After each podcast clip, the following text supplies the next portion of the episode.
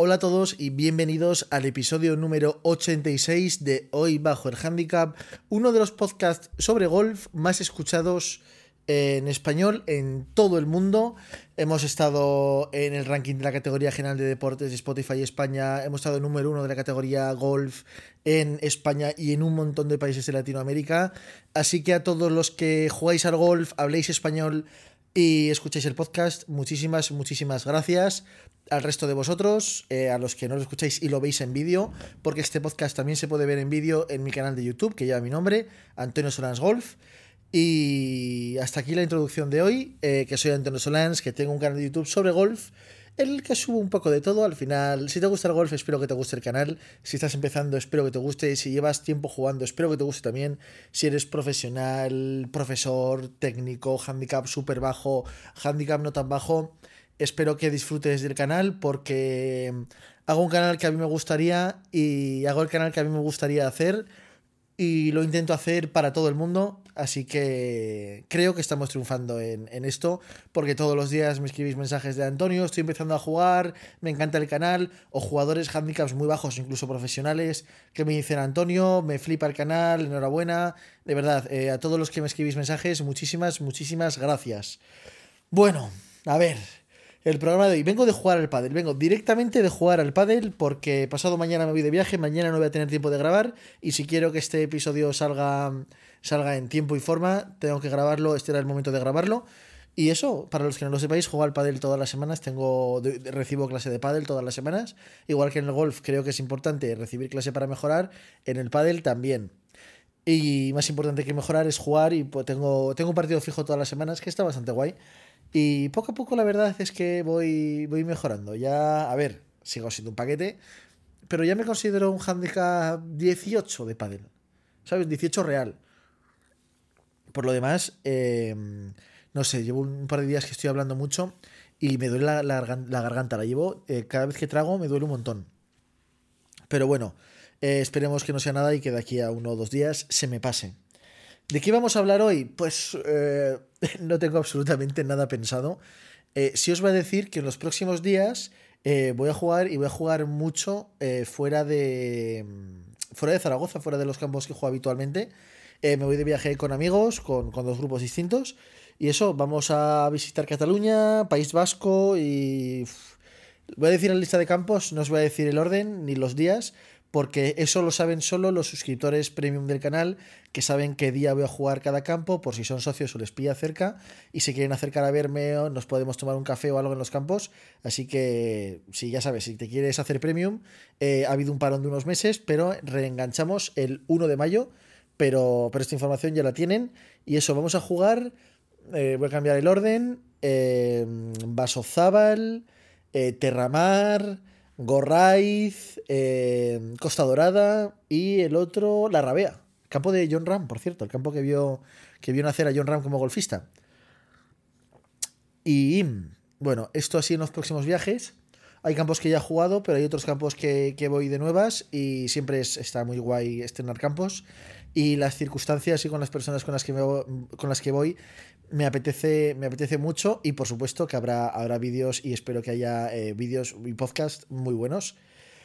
Por lo demás, ¿de qué vamos a hablar hoy? Pues es que no tengo ningún tema pensado, pero como siempre voy a empezar por lo que he hecho este fin de semana pasado y, y un poco lo voy a reenganchar con algún tema. Y creo que vamos a hablar de, interterritoriales, o antes se llamaban inters, ahora se llaman eh, campeonatos de España de comunidades autónomas y son los campeonatos que enfrentan a las comunidades autónomas, a los equipos de las comunidades autónomas. Y hoy vamos a hablar un poco de esto porque es una pregunta que me habéis hecho muchos jugadores de Antonio, ¿alguna has estado en algún Inter? Y es una pregunta que te suelen hacer jugadores amateurs jóvenes buenos. Y el por qué llegaremos más adelante, pero vamos a empezar por lo que he hecho este pasado fin de semana. Este pasado fin de semana he jugado torneo sábado y domingo, torneos distintos. Eh, uno de ellos, pues un torneo de club, que encima eh, torneo de los lagos, un torneo habitual, normal, estable, for individual.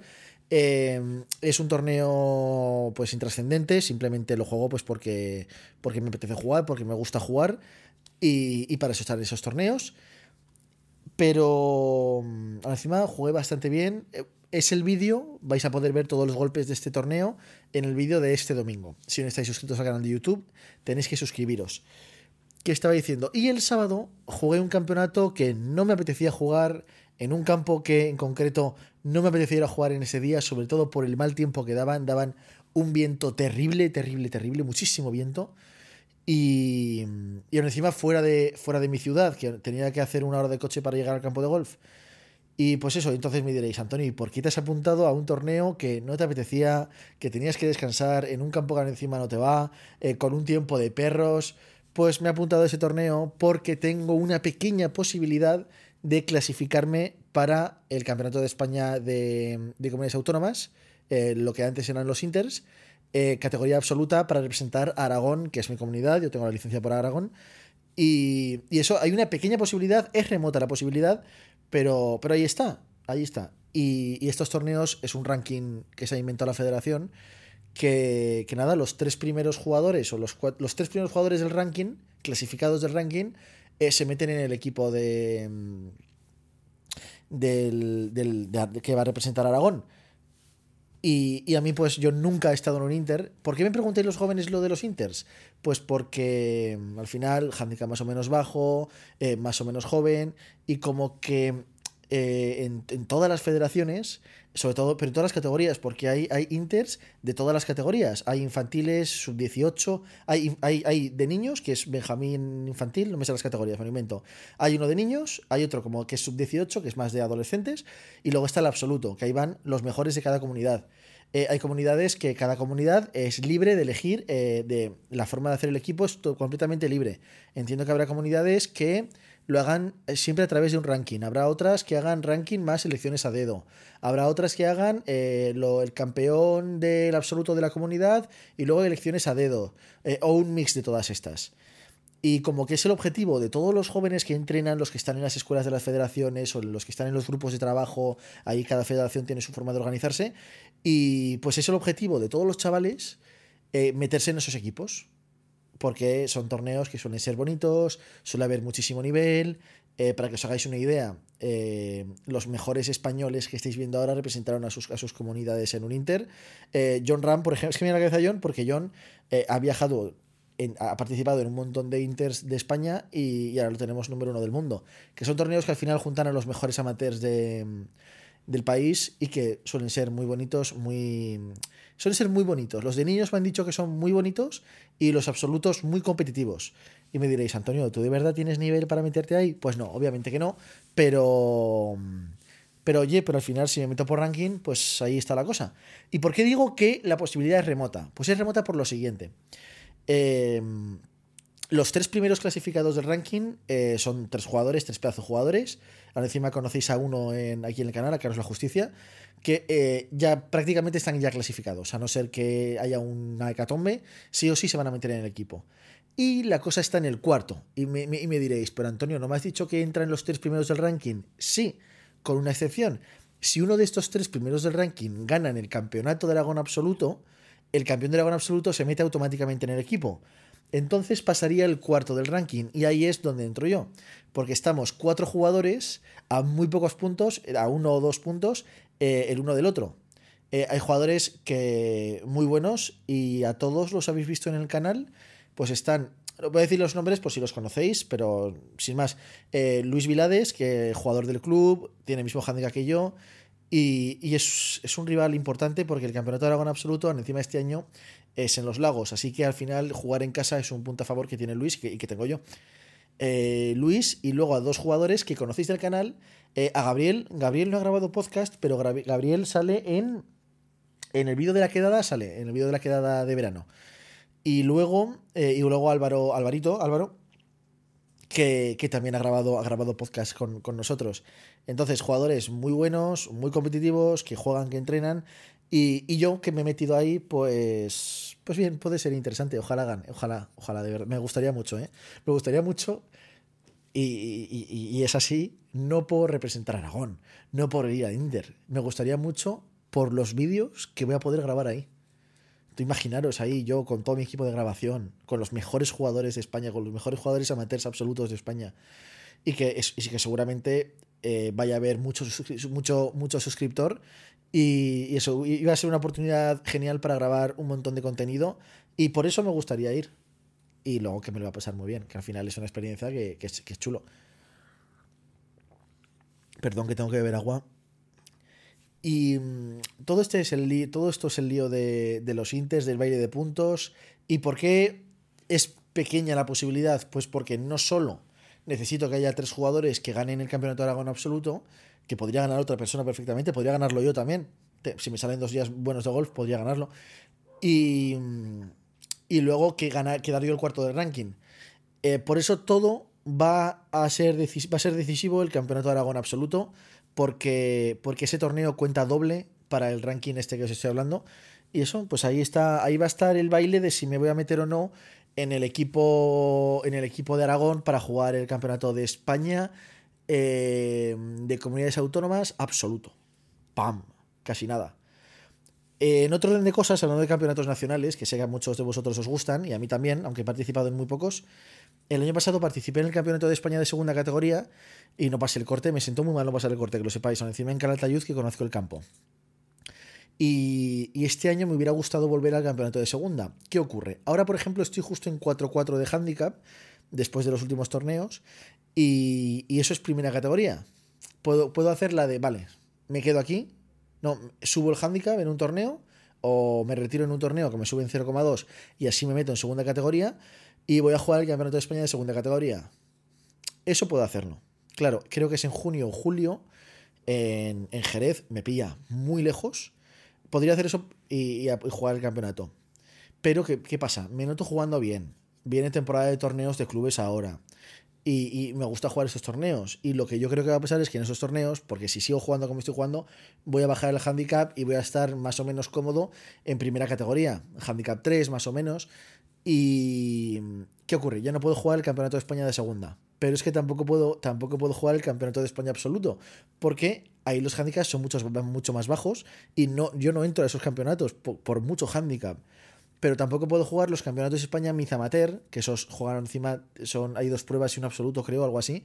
Pero juegan campazos. Igual, el nivel en estas pruebas es tan alto que yo con mi handicap 4, eh, por ejemplo, eh, no, no, no entro pues eso es un handicap fastidiado porque no ni puedo jugar el de segunda ni puedo jugar los eh, los buenos buenos ah, es complicado lo que hay que hacer es jugar más y entrenar más para bajar el handicap y poder entrar a esos campeonatos y a otros campeonatos que me gustaría a los de equipos de a los de clubes de España esos tienen que ser muy chulos pero me pasa lo mismo el handicap ahí es un problema porque si juntas dos handicaps cuatro y luego los otros que sean ceros tampoco entras tengo que mover eso en los lagos a ver si podemos hacer equipo para el Campeonato de España de equipos.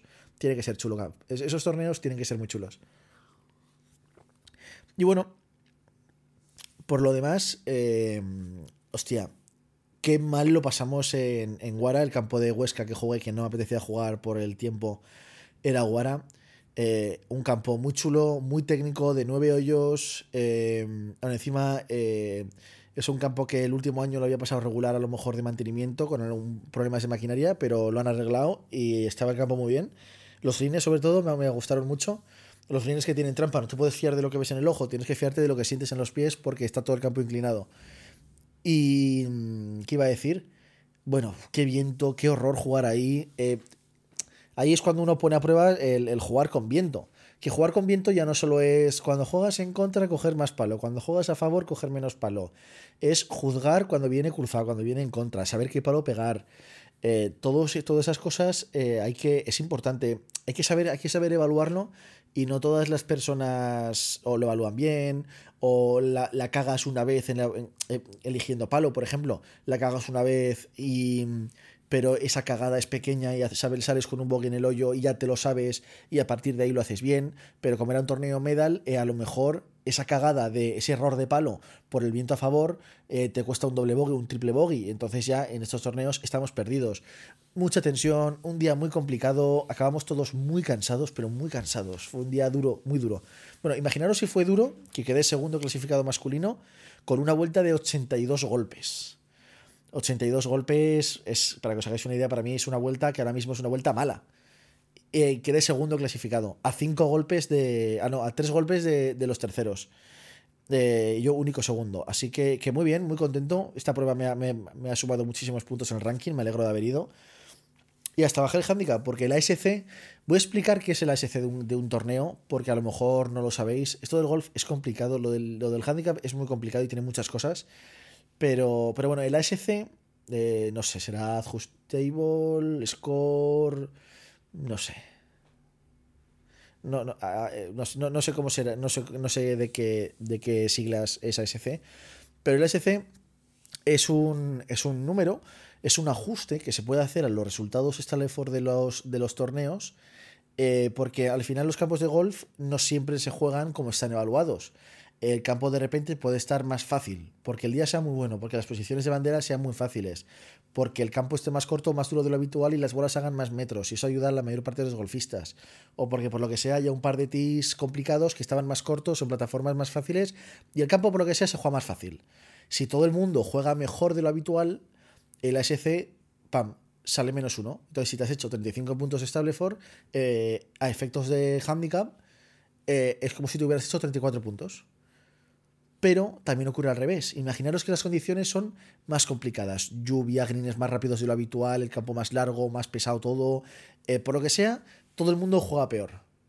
Entonces el ASC puede ser más uno. Si te has hecho 36 puntos, pues en verdad te has hecho 37 o puede ser más 2, o puede ser más 3, que es la situación del último torneo. Entonces, el ASC tiene esas posibilidades, menos 1, 0, que es lo más habitual, 1, 2 o 3. Pero hay una última posibilidad y es la de solo bajadas, que es que el torneo no puedes subir el handicap en ese torneo y solo puedes bajar el handicap, que al final es todo lo que todos pensábamos que iba a ser un torneo así porque yo creo que nadie, pero repito, nadie cumplió, cumplió su handicap. ¿Qué ocurre? que los que mejor jugamos, una de las chicas, eh, Mario que ganó, yo, con ese SC3, ya nuestras vueltas empezaban a ser de 34 puntos o una cosa así. Y, y ya el, sistema, es que es un sistema muy raro porque eh, nadie sabe exactamente cómo se calcula el ASC. Es así, ¿eh? Creo que hay un libro que lo explica el, el cálculo exacto de la ASC. Pero tiene que tiene que jugar muy mal, muy mal todo el mundo para que sea un torneo de solo bajadas. A poco que haya un jugador que te cumpla el handicap, ya el ASC no puede ser solo bajadas, una cosa así. Eh, y es un, es un misterio, ese número es un misterio. Sí, sí, tal cual. Es que uno hace el torneo y luego lo mete los datos en ordenador, lo envía a la federación y de repente te sale SC-1. Oh, ahí va. ASC1, ahí va. O ASC3, como fue este caso. Y eso. Esto del SC me, por experiencias personales con otros campos y con unas...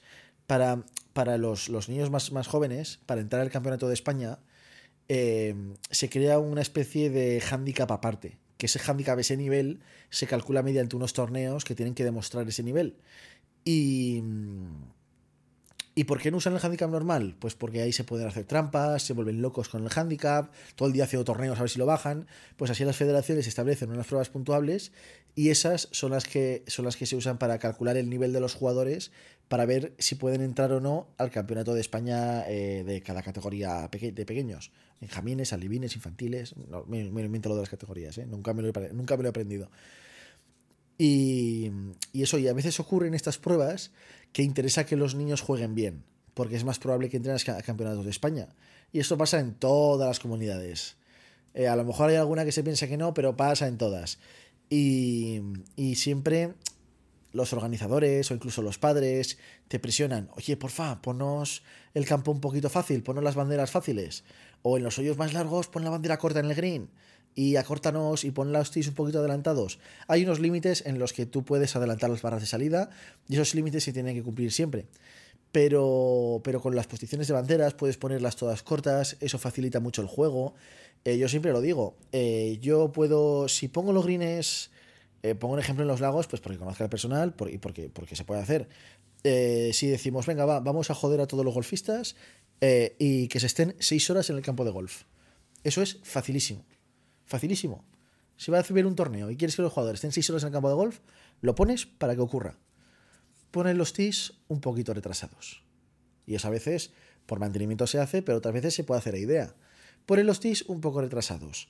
Pones las banderas, pones los greens bien rápidos. Pero bien rápidos, bien de rulo, bien de siega, los dejas un poco más secos. Los greens muy rápidos, sobre todo rápidos. Y las posiciones de banderas, pues complicadas. Eso hace una vuelta mucho más larga. Por el otro lado, si en los hoyos más exigentes es el tee, lo facilitas un poco. Ponen los greens un poquito más lentos. Que la gente siempre dice, no, yo quiero los greens lo más rápido posible. Bien, tú puedes, puedes pensar que quieres eso. Es mentira, no lo quieres. Al final te vas a hacer más golpes porque solo los grandes pateadores se pueden beneficiar de unos greens buenos de verdad. Eh, y rápidos de verdad. Eh, tú puedes pensar que lo quieres, en verdad no lo quieres. Y, pero entonces, pones los greens a una velocidad más normal. Eh, pones las banderas más cortas o más fáciles, o en los hoyos más cortos la pones larga para que, la, para que la gente no le cueste llegar en regulación. Ese torneo perfectamente se puede jugar una hora más rápido que, que, un torneo en el que hayas puesto las banderas complicadas, las, banderas jodidas de verdad. Y eso, se hace, los campos se preparan. Se preparan. Y, hay situaciones en las que te puede interesar poner un campo para una circunstancia, un campo para otra. Para eso hay unas medidas evaluadas y unas cosas correctas. Porque yo os pongo un ejemplo. Eh, campeonato de Aragón, un ejemplo, me va a tirar piedras contra mi propio tejado. Campeonato de Aragón absoluto de este año, dentro de dos semanas en Los Lagos. Que yo ahora encima soy presidente del comité de competición del club y conozco al director deportivo de la federación. Y, conozco a Fernando y sé las banderas que va, que va a querer poner en los greens.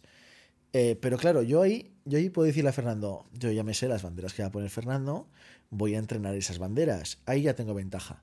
Ahora encima conozco al equipo de mantenimiento de los lagos, que les puedo pedir que me pongan los greens como a mí me gusta de velocidad. Que, que me gustan que estén un poco más secos para que la bola no. para que los greens no reciban bien. Porque yo sé que la voy a pegar bien y, y a mí la bola siempre se me va a quedar en green. Pero al resto de jugadores no. Y como al final en estos torneos no es tanto jugar yo contra el campo, sino que es jugar yo contra el resto de jugadores, eh, eso me beneficia. Entonces puedo pedir que rieguen menos. Eh, puedo, mm, eh, con las barras de salida, al ser un torneo oficial de la federación, tengo poco juego, no puedo adelantarlas y retrasarlas. Pero si fuera un, punto de un, torneo menos serio, puedo decir, ostras, voy a poner el campo sin que se note mucho, pero voy a poner el campo 60 metros más largo, que, que, eso a la gente, a mis rivales que vayan más cortos, porque yo soy un jugador largo, les va, les va, les va a afectar. Entonces, todo este tipo de cosas, uno efectivamente puede preparar un campo para que te beneficie o que no te beneficie. Y es así. Es así. Oye, eh, al, greenkeeper de. Al, jefe de los greenkeepers. Oye, eh, esta semana me gustaría el RAF un poquito más largo. Eh, ¿Te importa no segar tanto? Y Claro, y si me dicen que, esto no lo hago nunca, ¿eh? de verdad, no lo hago nunca. Estoy poniendo un ejemplo, un supuesto ejemplo. Pero, pero yo que soy un jugador que genera velocidad, a mí si mi bola cae en un RAF largo, tengo la capacidad de jugar esa bola y de hacer metros desde ahí. la mayor parte de los jugadores no tienen esa capacidad. Y, con esto, por ejemplo, jugar mucho en, en la Rider, en, las Riders, en la Ryder Cup o en o en la President's Cup o en la Solheim, siempre se, habla mucho de la preparación del campo, de, no, claro, es que los europeos siempre preparan el campo para ellos. Eh, a, esos niveles todos los jugadores van largo, todos los jugadores generan velocidad, pero, pero sí puede ocurrir con los greens, con los greens. Es verdad que el jugador ahora, cambia, ahora ha cambiado mucho porque... Eh, la mayor parte del equipo europeo ya juega el PGA Tour, pero antes que era como muy eh, PGA Tour americano, eh, estadounidense, eh, European Tour, equipo europeo, es verdad que los greens que se juegan en Europa suelen ser un poquito más lentos que los greens que se juegan en, Estados Unidos. Y, suelen ser campos más antiguos, más cerrados, que no te permiten sacar a relucir el driver en todo su, esplendor. ahí quitas ventaja al equipo que tenga los, mayor, a los mayores pegadores, que tradicionalmente ha sido el equipo americano. Eh, por eso ahí sí que había una pequeña parte de preparación del campo que, va muy ajustada. En ese sentido, por ejemplo, la Raider de Valderrama es un ejemplo claro de campo preparado para el equipo europeo. Ahora yo creo que esas, esas diferencias pues han cambiado, han cambiado bastante. Y eso, no sé, han salido temas chulos. Yo creo que ha quedado, ha quedado guay. Sí, ¿no? Bien. Y luego a nivel de preparación del campo hay, hay detalles, que, pero esto los campos tienen que afinar muchísimo. Hay detalles, eh, por ejemplo, en Augusta Nacional, que justo hace, poco ha sido el Masters, eh, siempre siega en la calle en dirección al tee o en contra del en contra del hoyo y sigan el RAF a favor del hoyo para que las bolas que voten en calle voten un poquito menos y las bolas que voten a favor voten un poquito más. ¿Sabéis? Ese pequeño, esos pequeños detalles muchas veces están, son, curiosos, son chulos. Bueno, eh, que me voy por las ramas. Hasta aquí el episodio de hoy. Deseadme suerte en los torneos que vienen. Eh, os lo iré contando en el canal de YouTube. Eh, no grabaré vídeo en el campeonato de Aragón. A lo mejor sí. Si luego al final, si juego bien, jugaré bien. Si juego mal, jugaré mal. Nada, pero es que últimamente, encima, últimamente mis mejores vueltas están siendo sin cámara. Que al final la cámara es una cosa más que tengo en la cabeza y no puedo. No puedo estar en un team y estar pensando, ostras, tengo a un compañero de partida que se ha puesto entre. se ha puesto justo delante de la cámara. No tengo que estar al golf y ya está.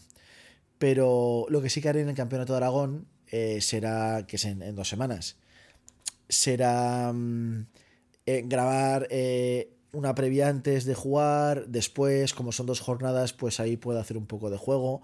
Y nada, os haré vídeo del campeonato de Aragón, claro que sí. Bueno, hasta aquí el episodio de hoy, número 86. 86 semanas ya de podcast, ¿eh? Qué guay. Eh, ahora estamos en números que son posibles vueltas de golf. Una vuelta a 86 golpes. Y, y nada, dentro, cuando nos despistemos, estaremos en los cientos sí, que ya no son vueltas de golf. Bueno, a ver, a los que estáis empezando, cualquier cosa es buena. En fin, oye, espero que os haya gustado mucho este episodio y que nos vemos pasado mañana con un nuevo vídeo. Hasta luego, chao.